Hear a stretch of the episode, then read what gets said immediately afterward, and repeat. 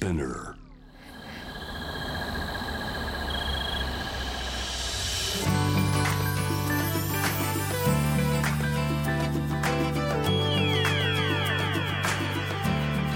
エネオス4 Hour Earth One by One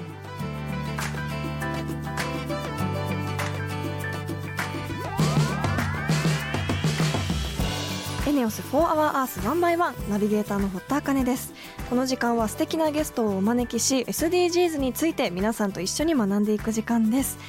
えー最近いろんなデリバリーサービスがありますけれども私もデリバリーをするときは基本的にこうプラスチックレスだったり包装にも気を使っているところのご飯をテイクアウトしたりデリバリーするようにしています。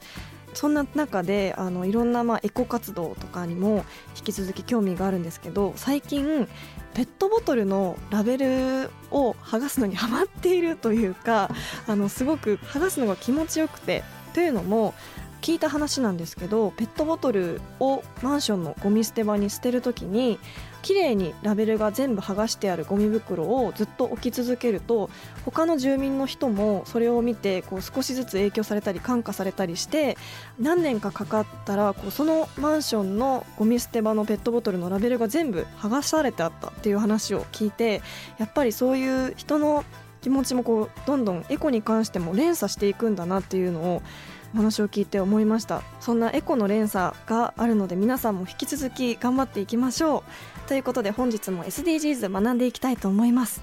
そんな地球の未来を考えるこの番組はエネオスの提供でお送りします。エネオスもアジアを代表するエネルギー企業として安定的なエネルギーの供給や低炭素循環型社会への貢献のため地球に優しい新時代のエネルギーに挑戦する事業活動を通して SDGs で目指す持続可能な社会の実現に貢献しています。かなりいろいろな活動をしているようなのでそのあたりも番組で紹介していきたいと思います。そしてこの番組は JWAVE をキーステーションに FM ノースウェーブ ZIPFM FM802 クロス FM JFL5 曲をネットしてお送りします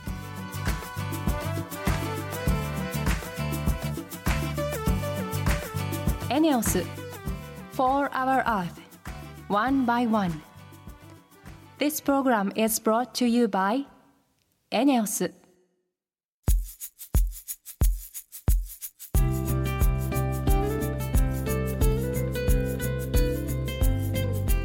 ネオス4 Hour Earth 1 by 1本日のトークテーマは SDGs の目標1貧困をなくそうです。今回は電子廃棄物が作る学校。ということで電子廃棄物で学校を建てるわけではなさそうなんですがどういうことなのかゲストの方に伺っていきたいと思います。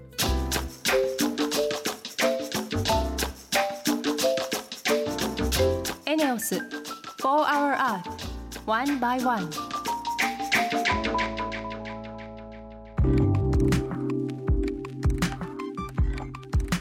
堀田茜がナビゲートしているエネオス4 Hour Earth 1 by 1本日も素敵なゲストの方とリモートでつながっています。アートの力でガーナの環境問題を解決しようとしているマゴクリエーション株式会社代表取締役でアーティストの長坂マゴさんです。よろしくお願いします。よろしくお願いします。マゴさん真実の真に守護神の語と書いてマゴさんね。敵なお名前ですね。まあなんか母親が真実を守るように生きろっていう。わあ素敵な由来、い、や今日はよろしくお願いいたします。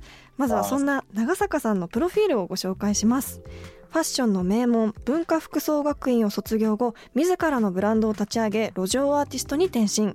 2017年ガーナのスラム街アグボグブロシーを訪れたことをきっかけに環境問題や貧困問題をテーマにしたアート作品を制作。現在ではアート作品制作のほかガーナにミュージアムも設立。その様子をまとめたドキュメンタリー映画はアメリカの映画アワードにて優秀賞を受賞されました。もともとファッションデザイナーをされていたということなんですね。なぜ路上アーティストに転身されたんですか？ファッションデザイナーやっていたっていうようななんか偉そうなものは言えないんですけど、はい。アパレルの会社を起業してですね、はい。で1年ぐらいずっとあのやってたんですけど、うんうん。アパレルって結構ヒットするものをめがけて作って、まあ当たんなかったらもう廃棄みたいな。はい。まあ我々もそういうことをやっていて、で、一瞬にして1年で3000万円以上使ってしまって、あでもう気づいたら在庫の山で、事実上のもう倒産っていうものをそこで経験して、はい。で、もうお金もね、自信もコネクションも何もない、当時ね、2009年だったんですけど、はい。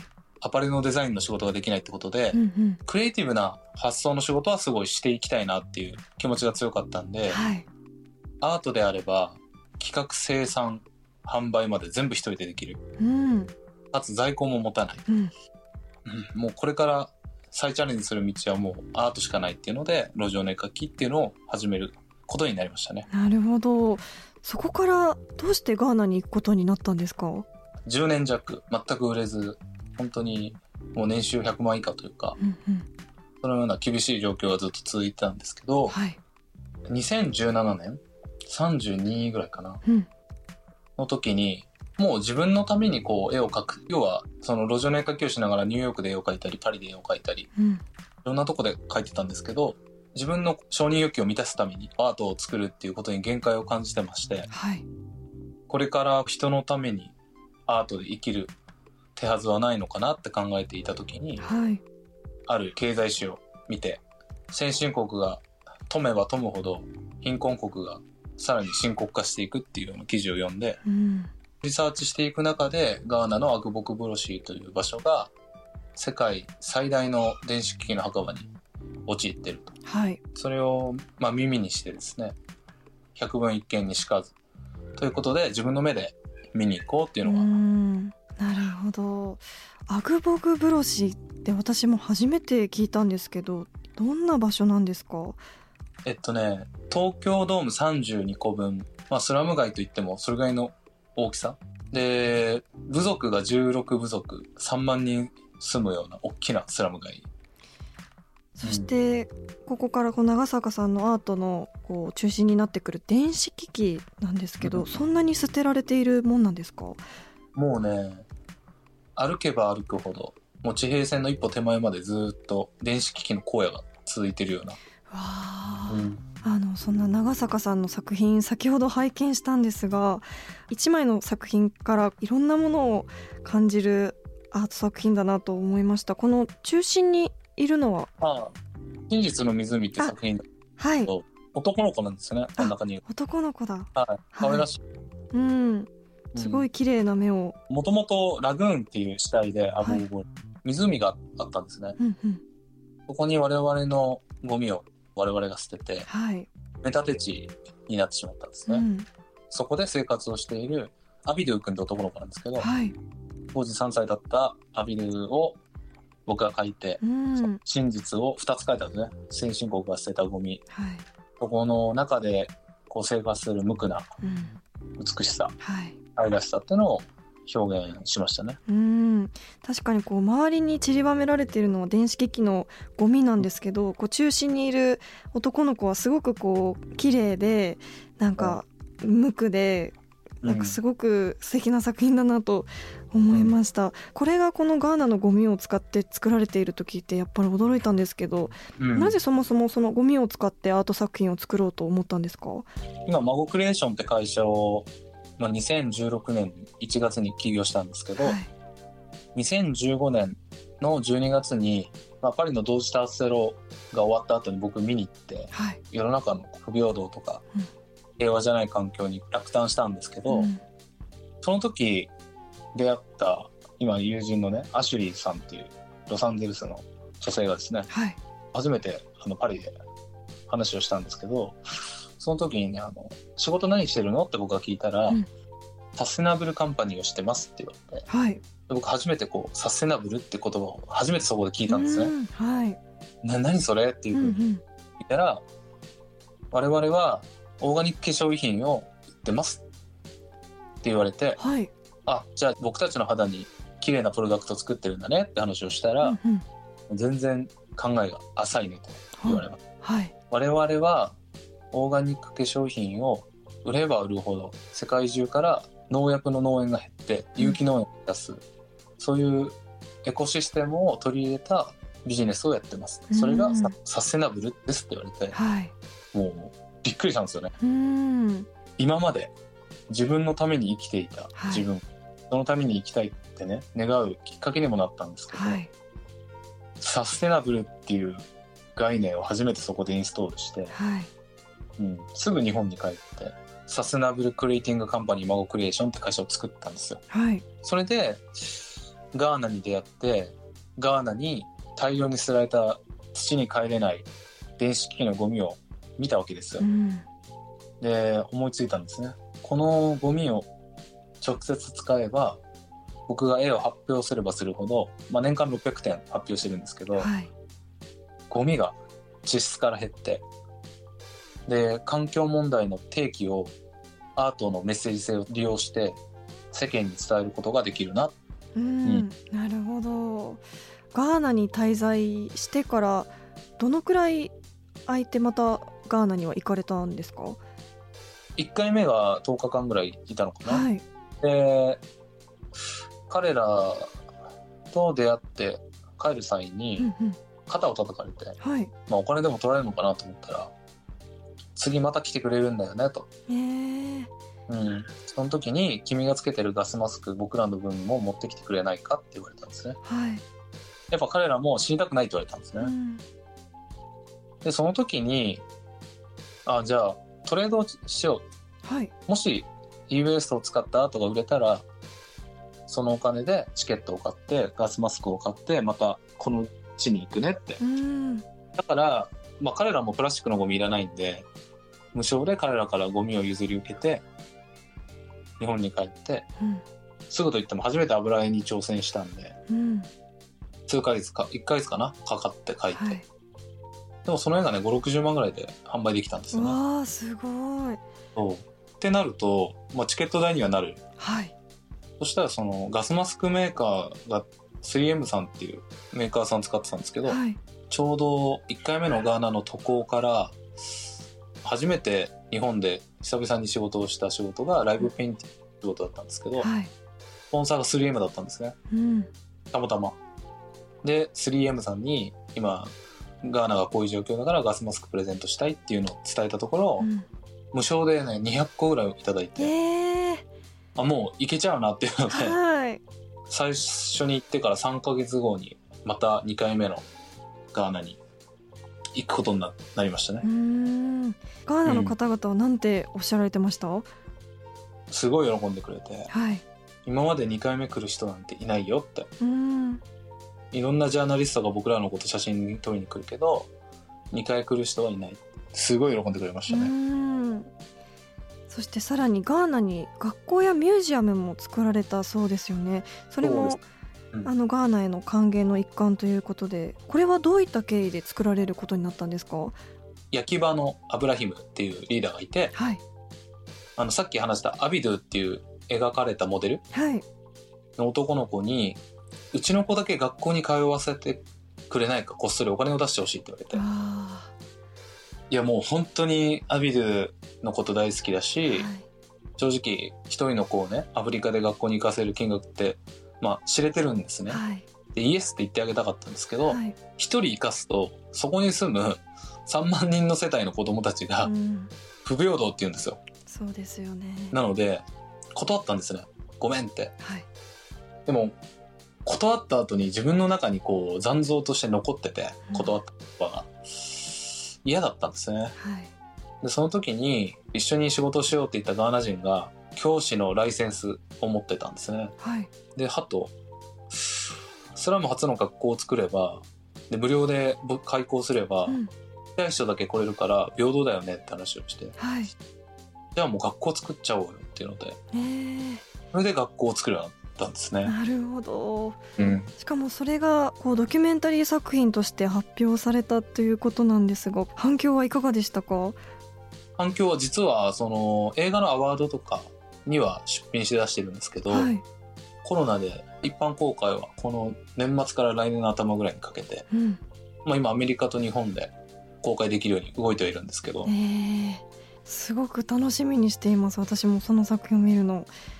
そうですね。ぜひ見て感想をまたね、はい。教えてほしいなと思いますけど。いやーちょっとまだまだ聞きたいお話たくさんあるんですけどもう最後に学校やミュージアムを作った長坂さんが今後ガーナに作りたいものだったりやってみたいことってどんなことですか？10年後にリサイクル工場を作りたいっっていうのを今やってうん。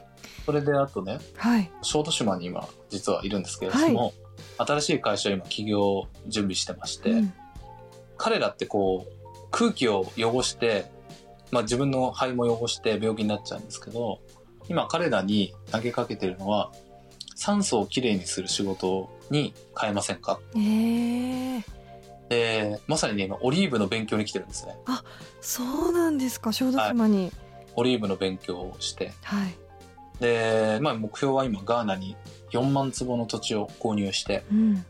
でオリーブって34年実がつかないんですね。まあ長くて7年。でもこの7年間も給料保証するだから新しい事業をチャレンジしてみようと酸素を作る。オリーブっていうのは他の植物よりも多く CO2 を吸収して酸素を作るらしく、うん。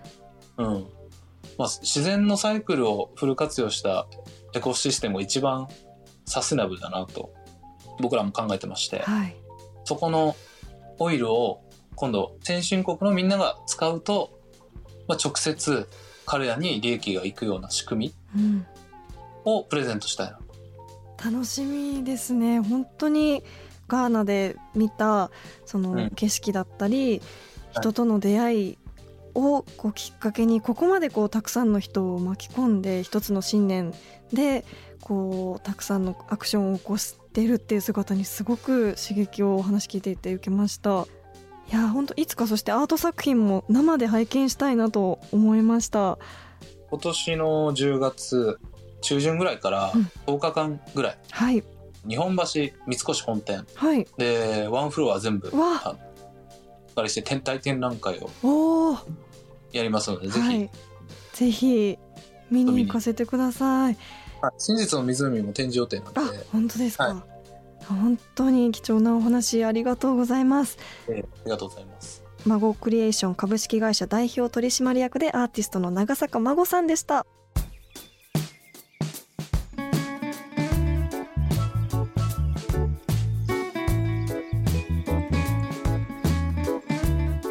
ENEOS For Our Earth One by One.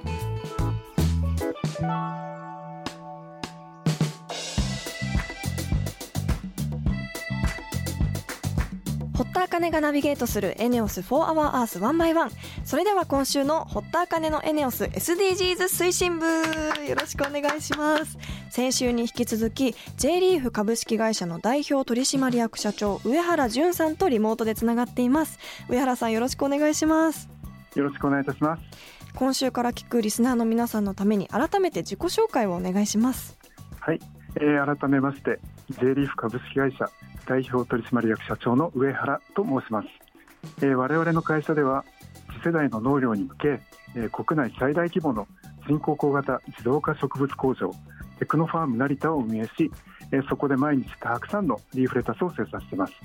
えー今日はそのテクノファーム成田について、えーご報告したいと思います。はい先週は先端テクノロジーを活用して農作物を育てる人工光型自動化植物工場について伺いましたあの工場の中で水や光温度も自動調整して安定的に農作物を育てられるということに本当にお話聞いて驚きました J リーフさんでは国内最大規模の人工光型自動化植物工場テクノファーム成田を運営されているということなんですがこちらはいつから運営しているんですか？はい、えー2年前の2019年に、えー工場建設を開始してようやく今年の6月30日に、えー操業を開始しました。あ、えー実はですねまだ動き出したばっかりなんです。わあまだほやほやなんですね。はい、国内最大規模っていうことなんですけどどれくらいの広さになるんですか？はい。えー敷地面積は約8000平方メートル。まあ、大体サッカーやラグビーのコートよりもえー一回り大きいくらいですかね、はい、で建屋が4階建ての建物と同じぐらいの高さの大きな体育館のようなそんなイメージです。え。ー、コストコみたいな感じなんですかね。コストコのもっと大きいみたいな感じなんですかね、まさにそんな感じです。えー、行ってみたい。テクノファーム成田の特徴はどんなところですか？はい。えーとですね、コストコさんいいですね、すいません、えー大きな栽培室の中にはい。28段の棚がですねまさにコストコさんの中みたいにおびっしーりと詰まっていて、えでー、どちらかというと巨大なジャングルジムみたいな、まあ、そんな感じですかね。気になる、まあ、この技術が、えー、スプレッドさんという、まあ、京都にある植物工場の先駆者的存在の会社から、えー、導入してます。でそれまでですね国内最大規模と言われていたそのスプレッドさんのテクノファーム京阪南という工場あるんですけれども、そこの段数の2倍も我々の工場あります、まあ、ですので、はい、段数で言えば世界一かもしれません。ここで1日3万株のリーフレタスを生産できます。1日3万株ですか？はい。すごい量ですね。はい、えー、人工光型の植物工場は、えー、大小合わせて、えー、国内にたくさんありますがこのくらいの大規模の自動化の工場で、えー、消費地である、えー、関東圏に立地しているものというのはほとんどないです、まあ、ここからは消費地に効率的な配送が可能になって、まあ、大きな利点と言えますあとですね屋根の上いっぱいに太陽光パネルが設置してありまして、再生可能エネルギーも活用してます。はい、もう気になってくるのが味なんですけど、そのテクノファーム成田で採れたレタスの味わいはどういった感じなんですか？はい、えー、美味しいです。うん、しか言えませんけれども、はい、ああの本当に美味しいです。うんうん、で実際に、えー、外で育てたレタスと変わらないでですね、シャキッとしてます。えー、一般に植物工場で採れたレタスはえぐみが少なくて、えー、お子さんにも食べやすいと言われてますあとですね私たちの育てる品種の特徴として通常の丸い玉のレタスよりもベータカロテンがですね高めですつまりかぼちゃとかトマトとかピーマンとかと同じ、うん、えー、緑黄色野菜の仲間に、えー、分類されます。へ同じレタスでも違うんですね、はい、そしてお子さんでも食べやすいっていうのは嬉しいですね。はい。テクノファーム成田で採れたレタスはあのどこに行けば買えるんですか？はい、えー、まだ生産は始まったばかりですが、えー、パートナーのスプレッドさんが、えー、大手スーパーを含めて、えー、販路をたくさん持っていてですね、えー、我々のレタスは、えー、首都圏を中心に幅広く売られていく予定です。うん。あのそしてお話を伺う限りさまざまな SDGs に貢献されてるなと思ったんですが主にどの目標への貢献になるんでしょうか？はい。えー、持続可能な食料生産の推進という点では目標に飢餓をゼロに、えー、ですね、はい、工場と電気水さえあれば土がなくても誰でもどこでも食料が生産できます。あとですね工場で生産される野菜はクリーンで安心安全かつ捨てる部分が少ないです。ですので食品ロスの低減に貢献するという点では目標中に、えー、作る責任使う責任にも該当するかなと思います。え。それから気候変動に対応できる農業の推進という点ではえ目標13気候変動に具体的な対策をに貢献しているかなと思います。本当にたくさんの目標に貢献してますよね。それでは最後に今後の目標について教えてください。はい、えー、我々 J リーフの理念はですね、えー、ワクワクを創造して課題に挑戦する。そしてみんなからこの会社があってよかったと言われるような企業になることです。テクノファーム成田をスタートラインにしてビジネス拡大を通じて持続可能な社会の実現に貢献できればと思っています、うん、あのスタートラインに立った J リーフさんの活動今後も応援していきます。まずはレタスを私も食べてみたいなと思います。本日は J リーフ株式会社の代表取締役社長上原淳さんありがとうございました。ありがとうございました。エネオス for our earth, one by one.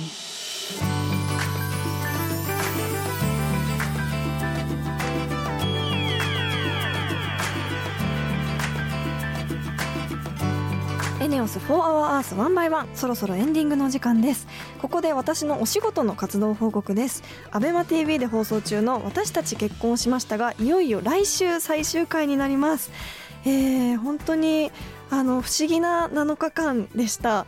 えっ、とそうですね。最初はこう白洲君との距離もなかなか縮まらなかったんですけどやっぱり回を重ねるごとにいろんな発見があったりしてこう人間関係の勉強にもなったというか そしてこう思った以上にたくさんの反響があって私のリアルな友人たちからも毎週見てるよっていう連絡があったりすごくちょっとこっぱずかしい気持ちだったりしたんですけどあの本当にこう最後の最後までこう感情移入して見てくださってる方もいてすごく嬉しいです。ぜひ最終回見逃し配信もありますのでぜひご覧ください。さて今週は J リーフ株式会社の上原さんに人工光型自動化植物工場についてお話を伺いましたがあの本当に上の方までレタスがこうバーってあの棚に並んでる写真はすごくやっぱり近未来で驚きましたし聞いたところによるとやっぱり全部の棚をこうクレーンで自動で収穫するみたいでそういう姿もあの実際に見てみたら圧倒されるんだろうなと思いました。もう本当にここまで次の世代までこう野菜の、ね、収穫も来てるのかと思うとすごく未来にワクワクしましたしこれからもいろんなお話を聞くのが楽しみになりました。J リーフのレタス今後スーパーなどで見かけたらぜひ手に取ってみてください。ということで来週のテーマは目標15陸の豊かさも守ろう。再来週のテーマは目標4質の高い教育をみんなにです。リスナーの皆さん聞きたいことがあればぜひメールやツイッターで参加してください。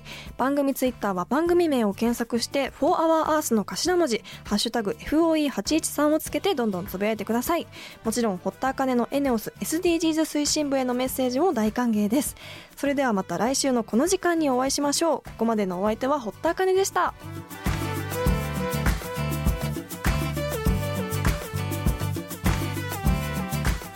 ENEOS For Our Earth, One by One. This program was brought to you by ENEOS.